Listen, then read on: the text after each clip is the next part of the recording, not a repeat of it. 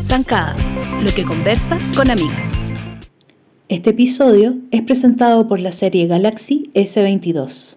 Te invitamos a conocer el concepto Nightography, la tecnología que nos permite hacer tremendas fotografías nocturnas con muy poquita luz.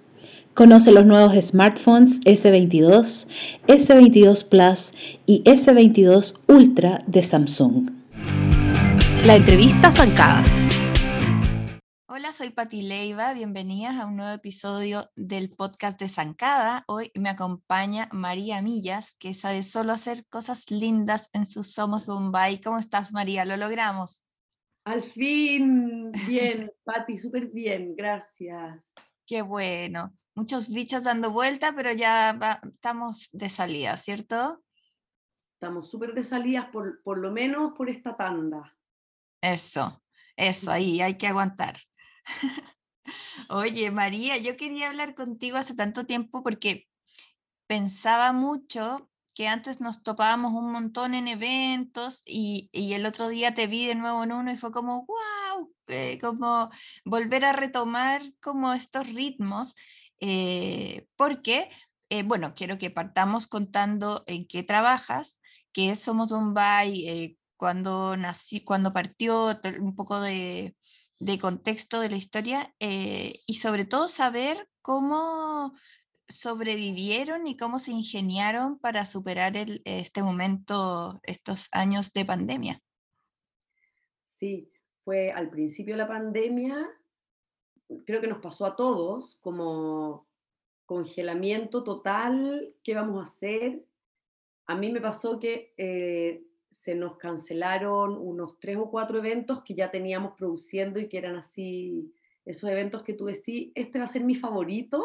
Ajá. Sí. Y... Em, bueno, partamos contando qué es lo que tú haces. Ah, bueno, sí.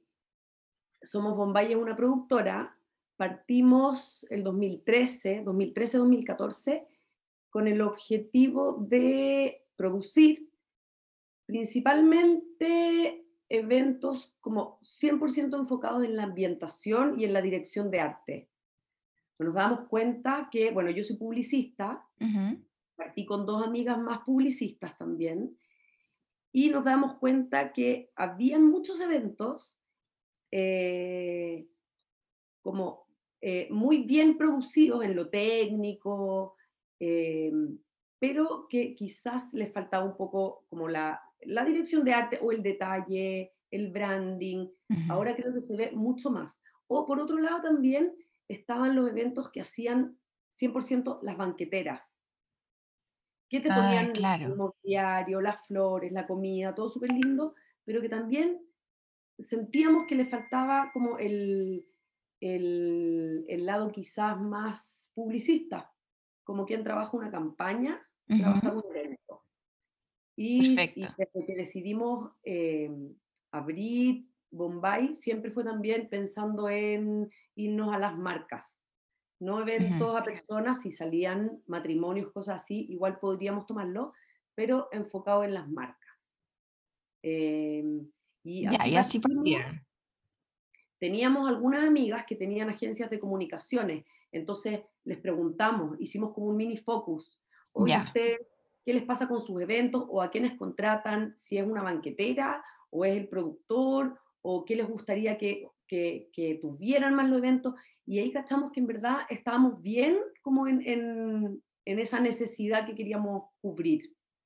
Y que cada vez es más, ¿no? La eh, personalización de las cosas, la, eh, como lo... Mm, Creo que nos metimos en súper buen momento porque estaba partiendo el boom de mucho evento y mucha red social. Y lo que pasó a nuestro favor es que la, la red social hace que todo tu evento sea muy fotografiable o que la fotografía en tu evento tenga mucha más importancia.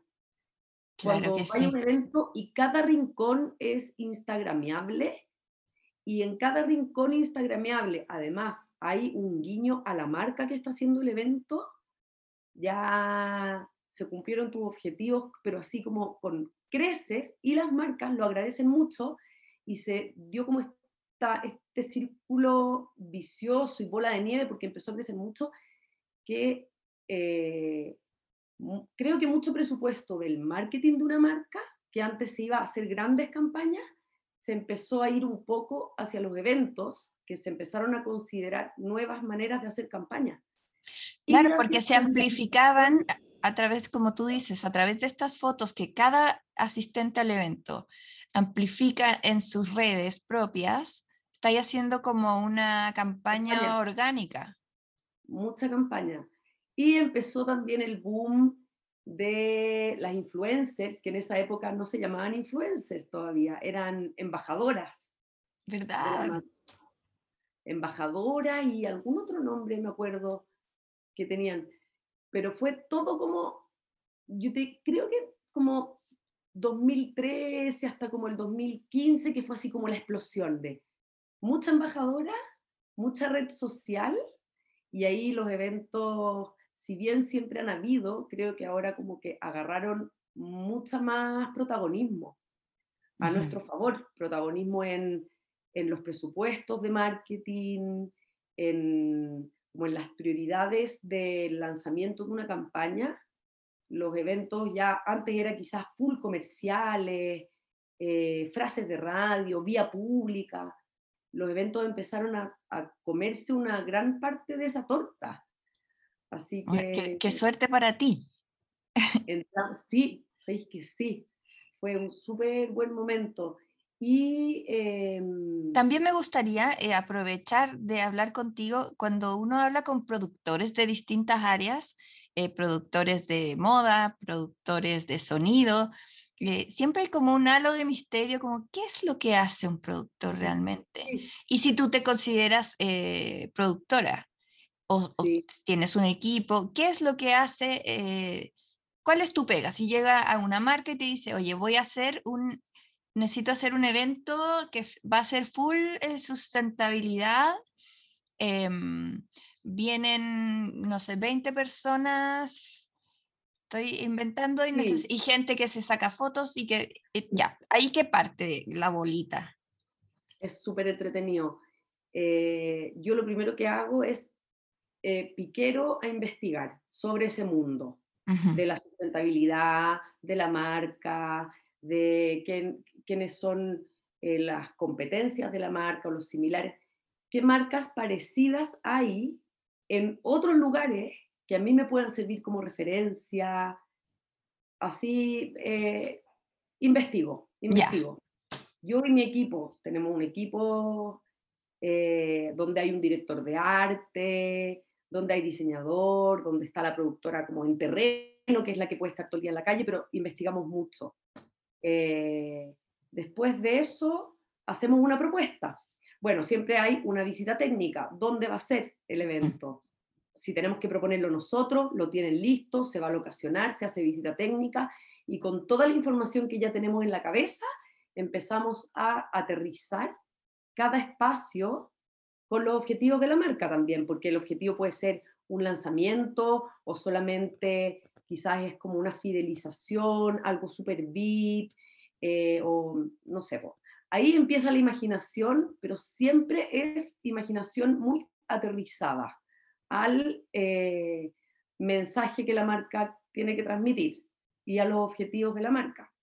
Si es que es vender o es eh, viralizar mucho porque estamos dando a conocer un lugar nuevo, ya. Y trabajamos todo esto y le damos a la marca una propuesta donde puede ver este lugar de principio a fin, desde la invitación que le llega al, al influencer o al amigo de la marca o al cliente, desde la invitación hasta uno cuenta como un guion lo que va pasando desde que entras al lugar hasta la experiencia ahí mismo. Ay, qué eh, entretenido. sí, muy entretenido. La parte de guion no la había pensado y claro, tú tienes que hacer como una ruta.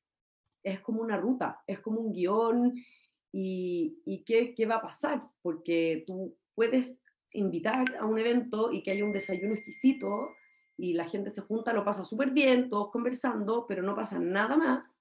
Y el día siguiente vas a ir a otro evento y se nadie se va a acordar, claro.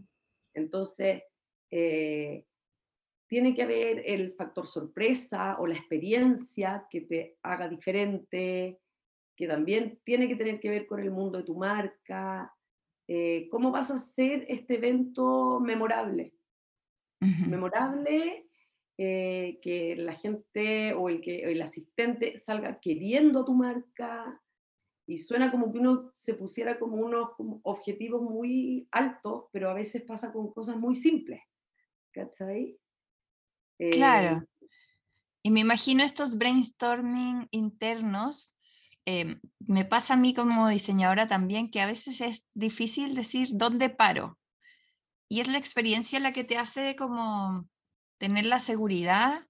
Yo creo que te debe pasar ahora con cuántos, casi 10 años, 8 o 9 años que llevas, em, que dices, ya, aquí esto es, eh, o tú y tu equipo, ¿no? Y que al principio quizá te dabas un poco más vueltas o no fue así. Como que piensas demasiadas ideas, tengo 10 opciones para el cliente y tampoco podéis volverlo loco con tantas opciones.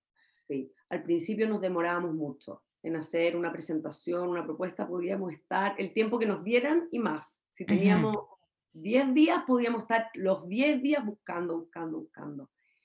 Y no, ahora sale, igual hay, hay propuestas que uno no se demora nada. Como que de guata, viste al tiro la idea. Eso es la experiencia. Mm. Al tiro y hay otras que igual uno se demora. No sé por qué hay cosas que están un poco más trabadas o mundos que uno conoce menos, pero hay algunas que salen al tiro.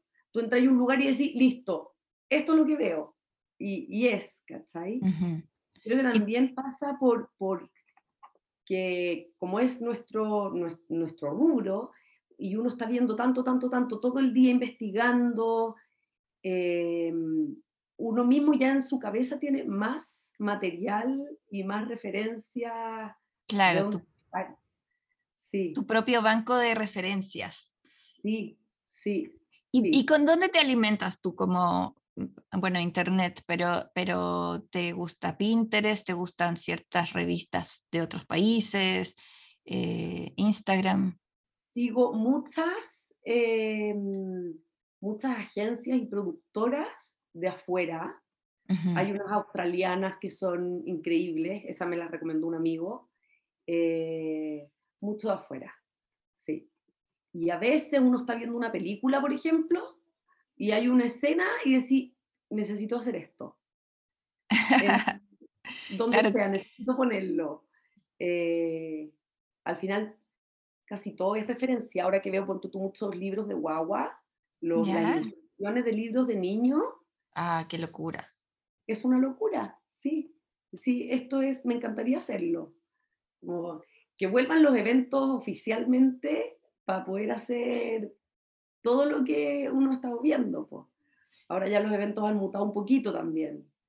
claro, a eso, eso volvamos a lo que es la pandemia. Eh, ¿Qué hicieron cuando había cero eventos?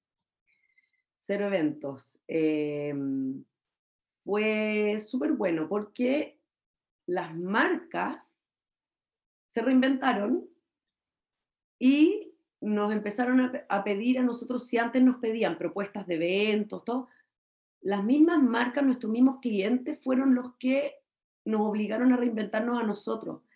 ¿Qué te pedían? Nos ahorraron la pega de pensar para dónde ir y empezamos a hacer mucho, eh, em, contenido para redes sociales cápsulas, entonces que uno va a la casa del influencer y lo graba mientras recibe la caja con zapatillas nuevas que está lanzando la marca. Ya no se hace un evento con 100 personas, sino que grabamos al influencer, le hacemos el review y eso es lo que empezó, empezamos. Ah, y te armaste tu equipo audiovisual también que eso no lo tenías antes, ¿o sí? Teníamos nuestro audiovisual porque en los eventos siempre está Hay un registro. El, registro. Claro. Y ese mismo audiovisual también mutó. Ese audiovisual que decía, ¿y qué voy a hacer ahora sin registro de evento? Bueno, vamos a, a grabar el contenido. para redes sociales. Y ah, qué bacán. Increíble. Entre eso, también eh, se empezaron a hacer muchas masterclass de todo. La marca maquillaje le empezó a mandar regalos a sus influencers para conectarse en un Zoom, hacer la masterclass o en un vivo en Instagram, o no sé, por la marca de ropa.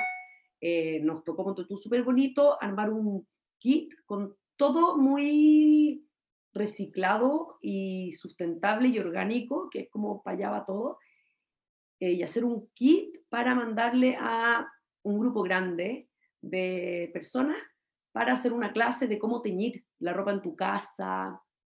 Y, ahí ustedes hicieron eh, la caja, todo. Todo, todo. Y mm. fue bacán porque estando todos encerrados en nuestras casas, ponte tú que la costurera eh, tenía cómo conseguirse con su casero de las telas que le mandara estas telas que tenían que tener como eh, unos requisitos, no podía ser cualquiera porque era una marca que tenía que ser 100% todo súper orgánico, pero ella tenía el casero y lo hacía y nosotros por nuestro lado como con la imprenta amiga, qué días la imprenta podía ir a trabajar para que no mm. eh, produjera esa parte que necesitábamos con ellos. Entonces, súper entretenido porque era producir, pero como casi que hacer una gincana entre todos.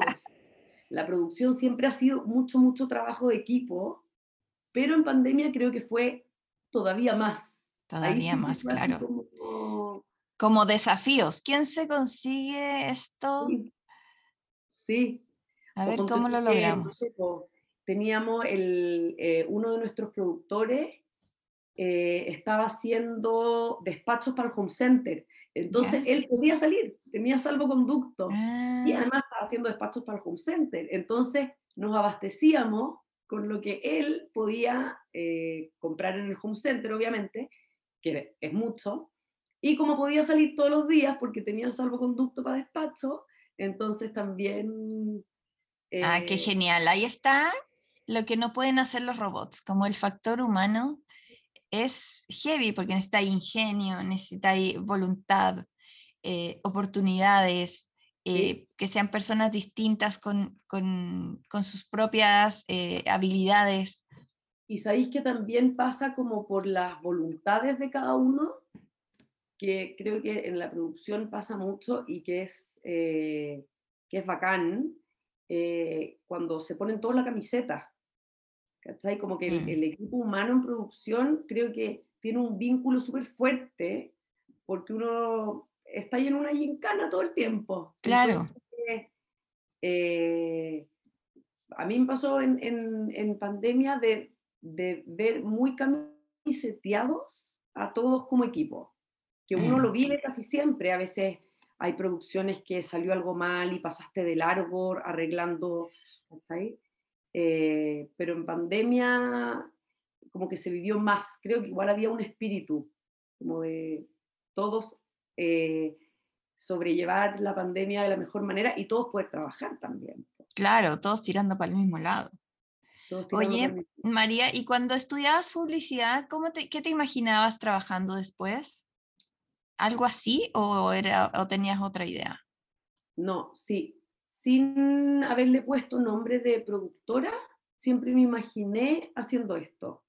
Ya. por ejemplo, nunca me imaginé en una oficina.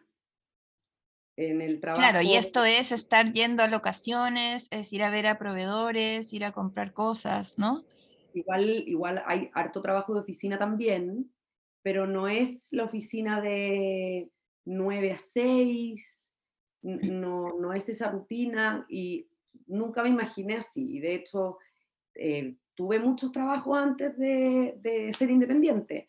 Y todo lo que era el trabajo de oficina me costaba mucho, mucho, mucho.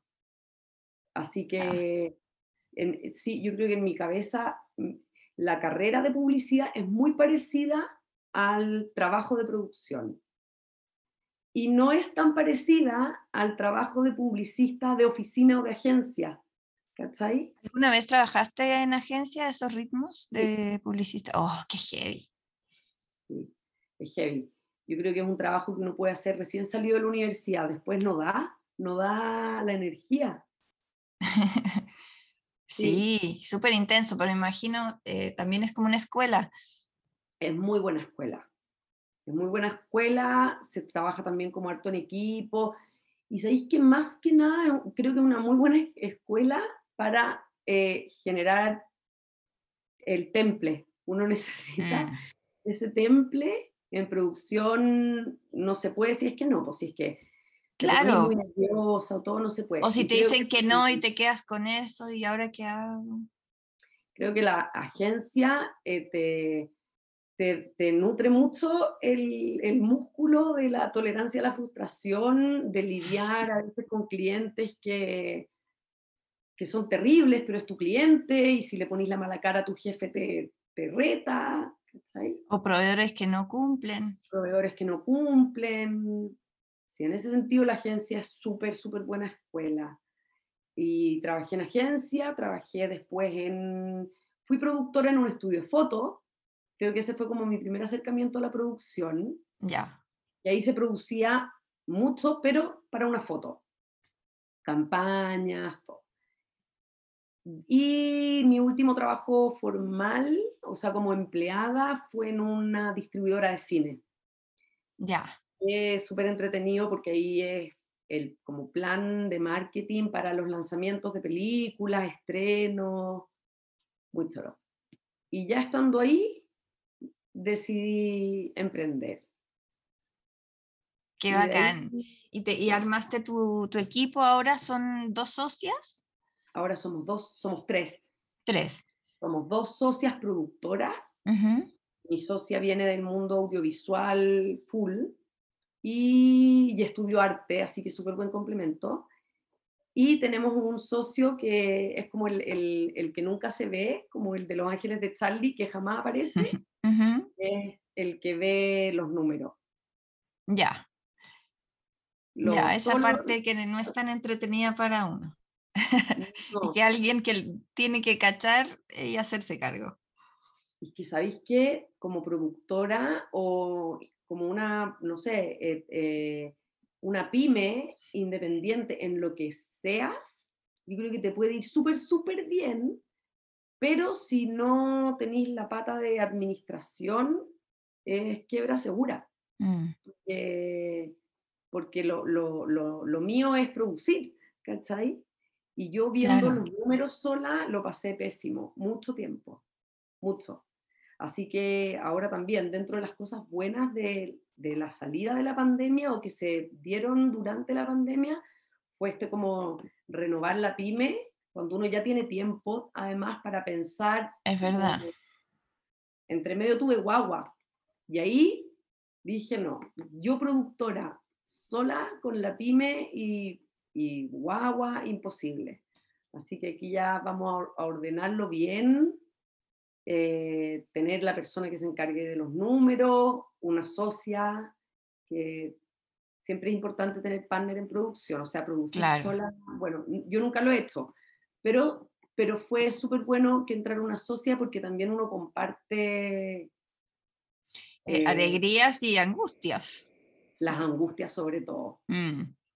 Sí, Sí. sí Pero igual Con, la experiencia, mientras más años de trabajo uno tiene en el cuerpo, son menos la angustia. Claro, idealmente, claro.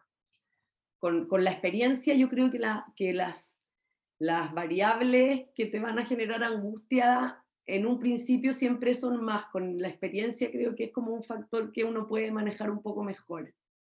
Claro, pero yo eh, admiro mucho a la gente de todo tipo de producciones porque mm, siento que es adrenalínico como constante. Hay un estrés como eh, per se, eh, porque las cosas tienen que funcionar en determinado momento, determinada forma, y si no, nos, no sirve. Sí. ¿Cachai? Entonces, igual hay, hay una cosilla ahí que te está siempre como correteando.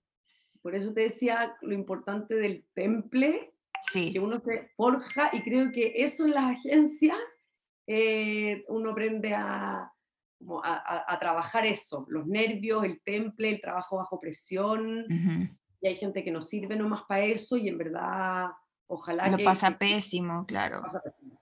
Pero sí, son demasiadas variables en una producción, uno no se da cuenta y dura, por ejemplo, un evento dura a veces 40 minutos y hay un trabajo detrás de un mes o más y, y, si tú revisas como la tabla Excel, por lo menos el presupuesto pueden llegar a ser 150 ítems. y esos 150 tienen que estar alineados todos y las posibilidades que falle por lo menos uno, dos, tres, hasta diez son millones. Entonces, siempre, siempre todo puede salir mal. Sí. Oye, y yo quiero imaginarte de chica, ¿a qué jugabas cuando eras niña? Esta es una, una, una pregunta muy típica de Zancada. Jugaba a hacer gimnasia, a hacer gimnasta. Ah, ibas a ser gimnasta de grande. Sí, sí, eso. Mira, eso hacía mucha gimnasia y tenía muchos libros. Tengo una abuela eh, que todos los cumpleaños eran libros, libros, libros, libros, libros. Y sí me acuerdo haber pasado tarde entera escuchando eh, audiocuentos. ¿Cachai? ¡Ay, me encantaban! Dando vuelta la cuestión. Entonces yo creo que esos eran dos hobbies míos de chica. Uno era la gimnasia. Me hacía la rueda, a donde hubiera un metro cuadrado me hacía la rueda. O, me, o la invertía contra todas las puertas, todas las paredes. Y muchos libros. Elige tu propia aventura, eh, todos los libros de las películas. Sí, yo creo que un, un, un gran hobby que creo que tiene mucho que ver con el desarrollo de la creatividad. De todas maneras, o sea, las dos cosas que has dicho eh, se ven reflejadas en lo que haces y por eso me encanta la pregunta, porque es como hay una parte de observación y como apreciación del arte, es como tú viendo referencias, ¿cachai? Como absorbiendo tu ojo, pa, pa, pa. Y a la vez esta, esta cosa movediza de hacer gimnasia, de salir, de, moverte, que es por lo que no te imaginas como en una oficina sentada de 9 a 6. De hecho, estaba como en, después del colegio que uno se quedaba al extra programático, yo estaba en, gimnasia, gimnasia como artística, por ejemplo, que siempre a fin de año había que hacer un show, que era escenografías, coreografías, música. Y sabéis qué, ¿Cacha? Me doy cuenta recién ahora conversándolo contigo. Yo creo que ese fue como el primer bichito. Porque había que armar el evento. Que no lo armaba yo jamás porque tenía, no sé, 10 años.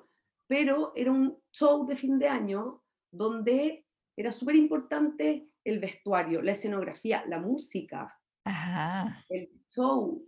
Y yo gozaba con eso. Y, y, y después, ¿sabéis que más de grande? lo empecé a repetir. Típico en el verano, tú no agarras a los primos o al hermano grande. Ay, me encanta eso. La, la, que, te, que te haga la, la, el baile y después sentáis a toda tu familia y le hacía. eso yo lo repetía. Mira, desde ahí tu fascinación con, con esto de que todo es como crear unas realidades ideales, ¿no? como un, mundo ideal. ¿Tuviste Mujercitas, la última versión? No, no la vi. Ay, Vela, es que te va a fascinar, porque, bueno, la historia no es spoiler, la historia es un libro muy antiguo, pero ellas siempre se juntan a hacer como estas obras de teatro entre las hermanas. Entonces sacan ropa y un gancho y se pintan. Es que esa parte más cinematográficamente es hermosa hay una parte en que se van en volar con la impresión de un libro, entonces eh, hay como acercamientos a las máquinas, así como que llegas a sentir el olor a tinta y las pasadas de los rodillos y yo te juro que me emocioné, así como que era tan lindo como muestran el, el oficio y en los detalles, así que vela, creo que está en Amazon o en HBO Max. Vela hoy, por favor. Es urgente. La voy, a, la, voy a, la voy a anotar, en, en, de hecho, como para mañana, hora hábil, como cuando uno se pone para una reunión, porque Eso. ya en la casa no, resulta, hay que... La, eh, Cierto. anotárselo como que sea una reunión.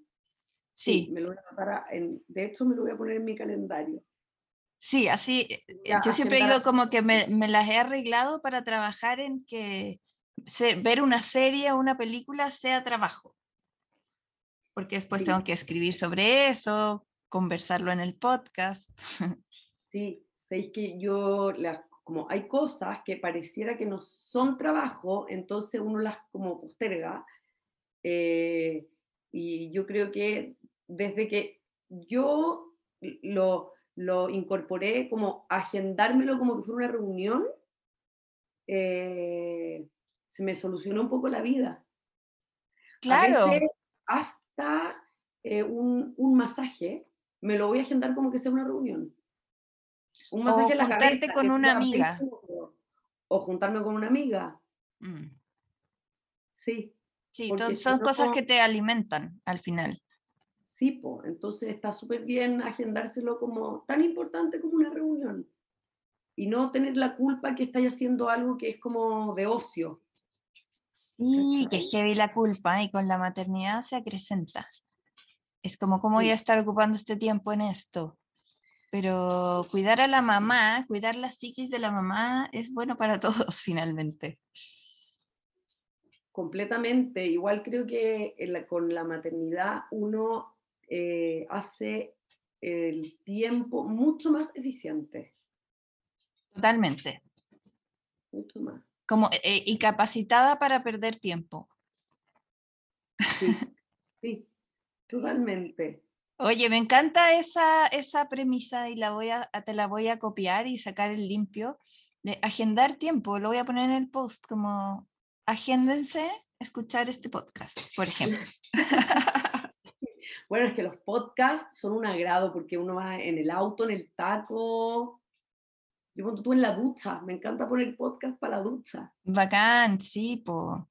Y, y, cuando estás haciendo cosas, eh, en esto de no perder el tiempo, es como que estás haciendo dos cosas a la vez sin quitarle atención a ninguna.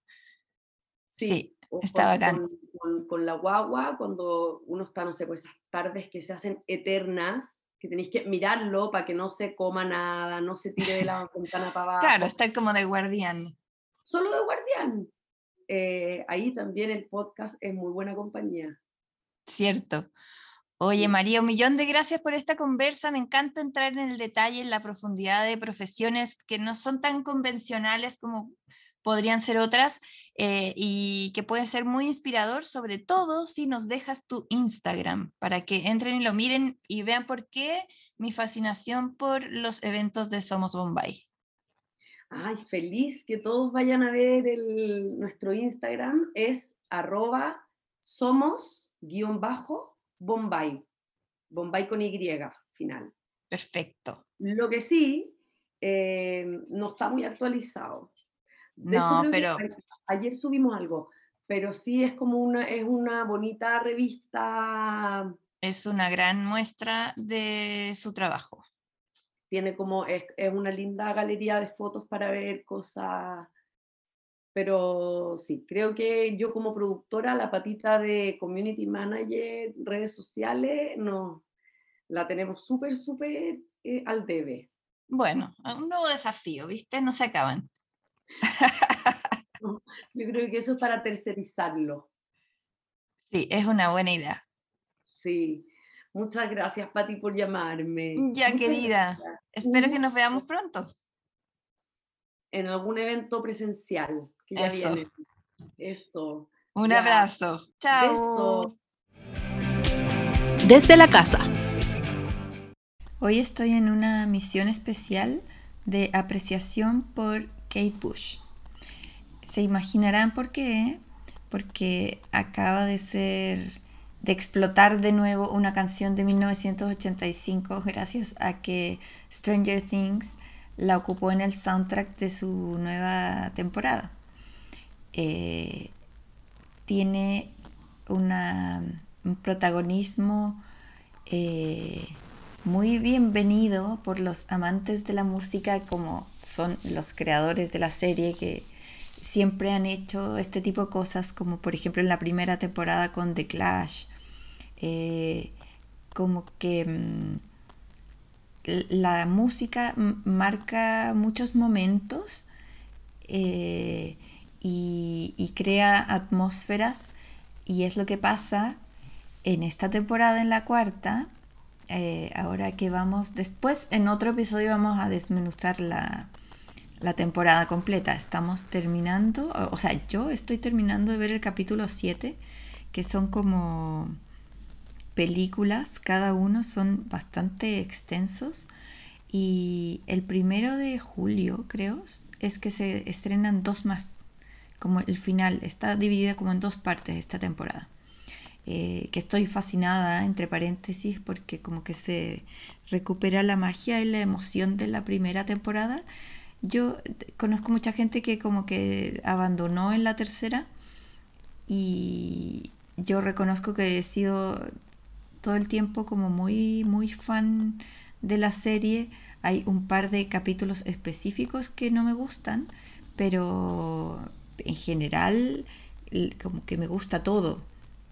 Con mi hija coincidimos en que ni siquiera nos saltamos los créditos, porque son tan lindos y la música es tan increíble y, están tan bien hechos que aunque haga maratón no me los salto, quiero verlos cada vez. Eh, y bueno, y la música también tiene mucho que ver, que es como este, este synth pop galáctico ochentero que es como al tiro uno se mete en onda Stranger Things. Bueno, ahora eh, la canción que, que toma un lugar protagónico en esta temporada es bien inesperada porque, ¿por qué? Pero es eh, Running Up That Hill de Kate Bush, que yo no puedo poner música sino Spotify me dice cosas, me bloquea cosas. Pero acá de fondo se puede escuchar un poquitito y sabrán, solo para que sepan de qué estoy hablando. Y la deben haber escuchado en la serie o si no en TikTok eh, o en millones de reels porque los millennials y centennials la descubrieron y se dieron cuenta que era un temazo, que era una bomba de mujer eh, que no conocían. Eh, lo que hace que sea muy bonito como producto del éxito de una serie, como recuperar piezas de arte, verdaderas piezas de arte, en un contexto pop y masivo que como que la vuelven a poner en su lugar. 150 y tantos por ciento antes decían eh, que eran las cifras que en Spotify subieron de las búsquedas de esta canción.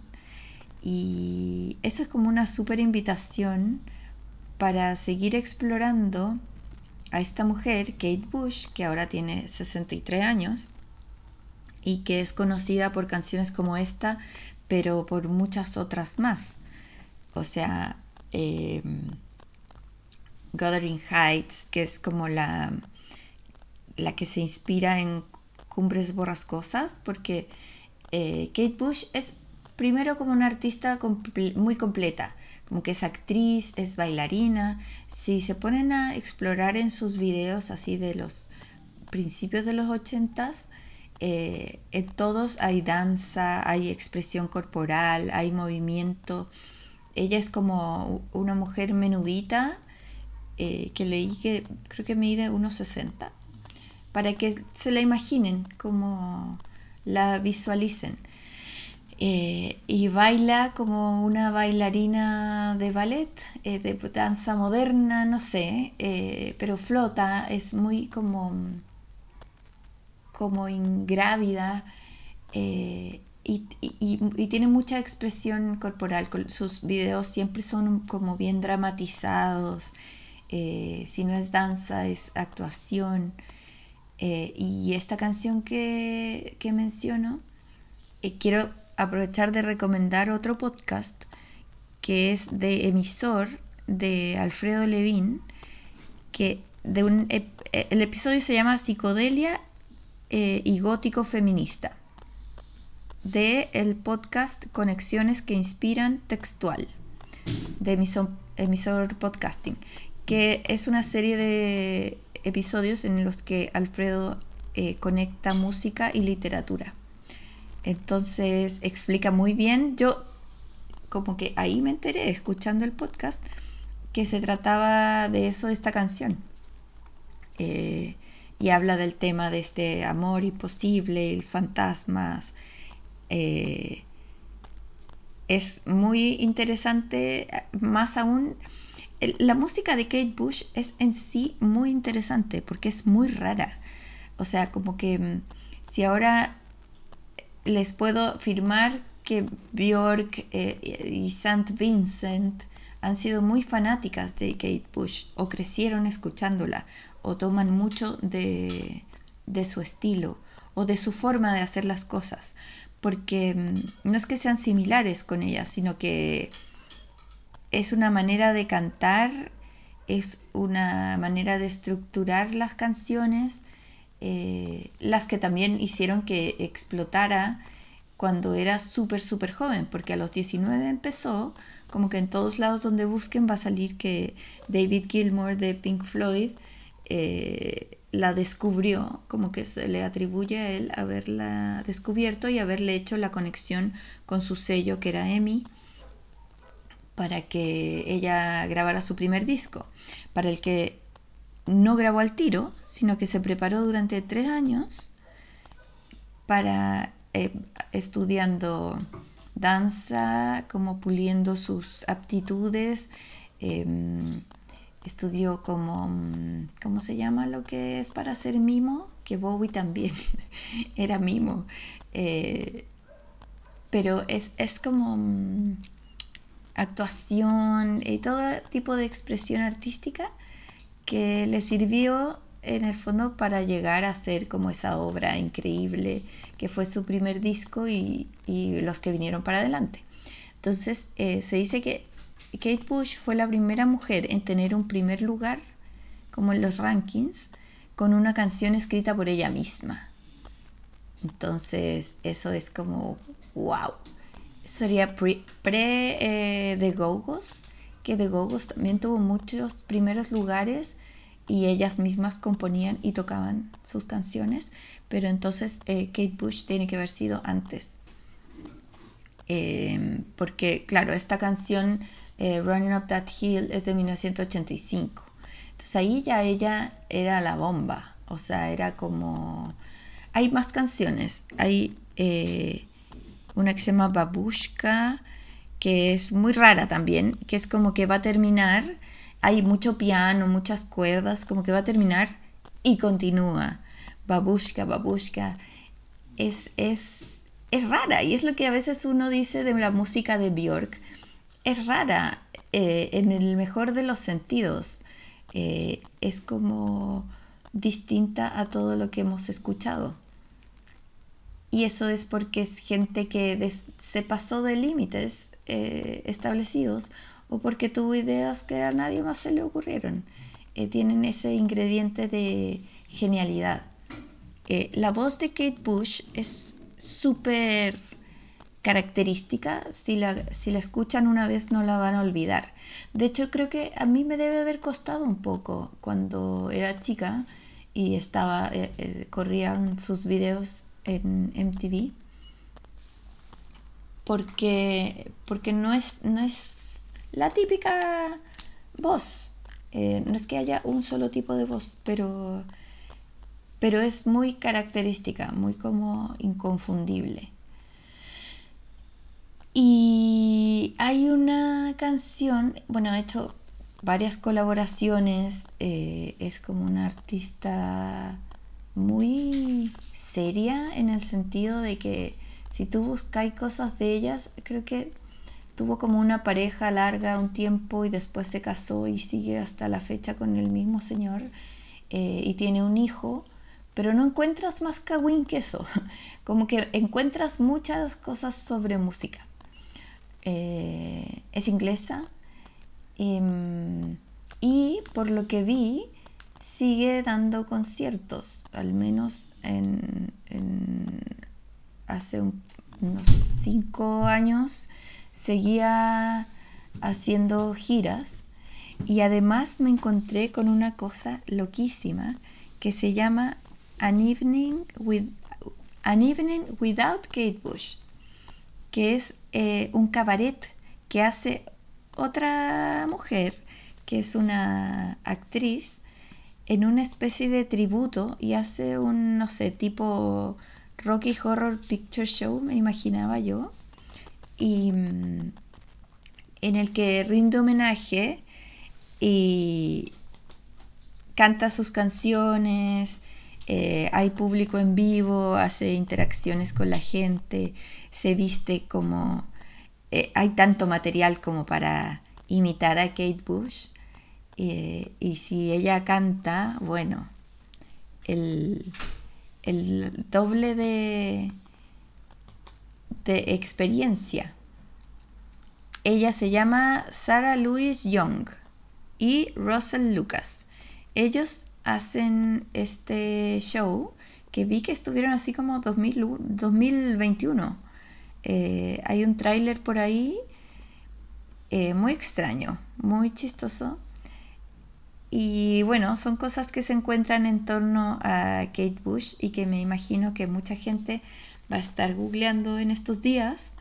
Eh, no se queden solamente con la canción de Stranger Things, hay muchísimo material ahí. Ah, y lo que iba a decir de la colaboración era una que hizo con Peter Gabriel, con una canción que se llama Don't Give Up, que seguramente la han escuchado, eh, porque puede que esté acreditada por él, como que es una canción de Peter Gabriel, eh, como la pueden encontrar, pero es un dueto entre ellos dos y es hermosa es como, como que me acuerdo que en algún momento tuve el, el DVD, no sé, o el VHS, como algo más viejo que eso. Y, y el, en el video aparecen eh, Peter Gabriel y Kate Bush abrazados todo el tiempo y cantando eh, frente a un como eclipse solar, un atardecer eh, idílico y como de colores de fantasía. Y ellos, toda la canción están abrazados cantándose. Y es como imposible como no derretirse con entre la letra y, verlos en un video tan simple que es casi como una acción de, arte. Pienso en, la gente que eh, hace eso, como interacciones con el público o, o eso que había de abrazos gratis, ¿se acuerdan? Así como en Paseo Humada, y había un señor con un cartel que decía abrazos gratis. Pienso que eso ahora no podría suceder eh, por COVID y segundo porque quien, no quieres que te toque a algún extraño, pero me tocó eh, ver eh, como gente emocionada porque por, por, sentir el tacto de otra persona, tú no sabes en qué momento alguien te va a, a dar algo que ni sabías que necesitabas.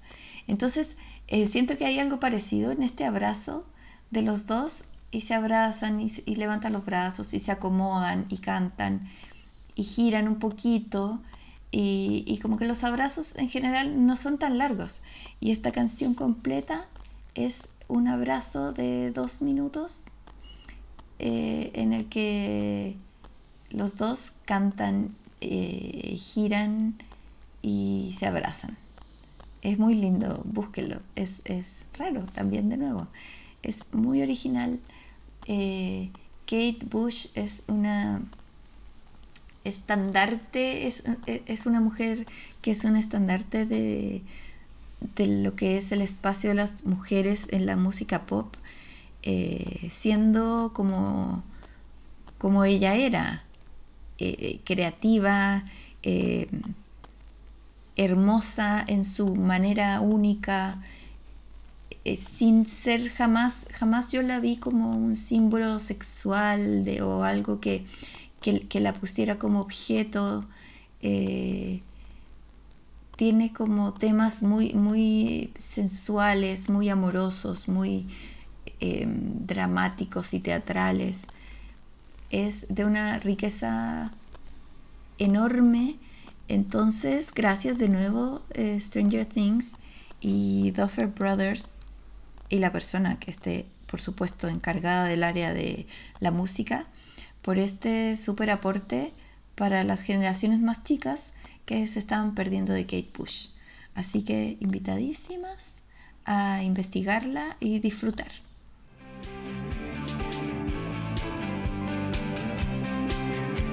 Escúchanos cada semana en Spotify o en tu podcast player favorito como el podcast de Zancada.